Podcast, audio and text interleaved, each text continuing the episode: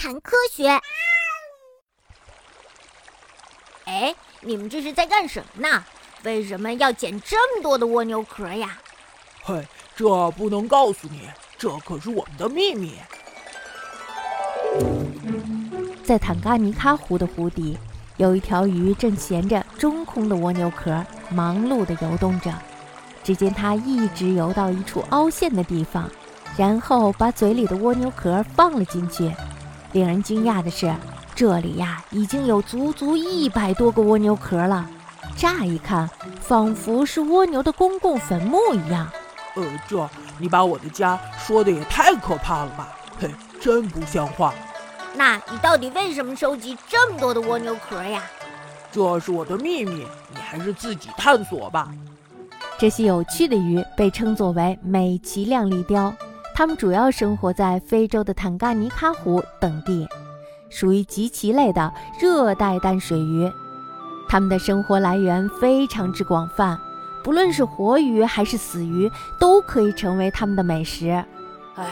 找食物太辛苦了，不要以为大自然会白白的恩赐你食物。美其亮丽鲷虽然是热带鱼，但是长相非常的平凡，它没有艳丽的色泽，雄性的平均体长均为十二厘米，而雌性的平均体长则为四厘米，而且雄性的体重是雌性的十倍以上，雌雄的体格相差较大的象海豹。也远远达不到这个比例。那为什么雌性美鳍亮丽雕和雄性的体格会差这么大呢？答案呀，就在我们前面提到的蜗牛壳里。呃，好吧，那我就去看一看。雌性的美鳍亮丽雕有一种特性，它们非常喜欢在蜗牛壳里产卵，然后在里面照看卵和幼崽。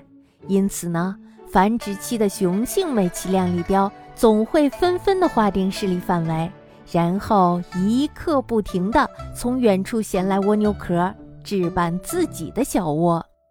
他收集的蜗牛壳越多，他的妻子就会越多，幼崽呀，当然也就更多了。哦，我终于明白了，原来这是为了为了产卵用的呀！嘿嘿，这你就明白了吧？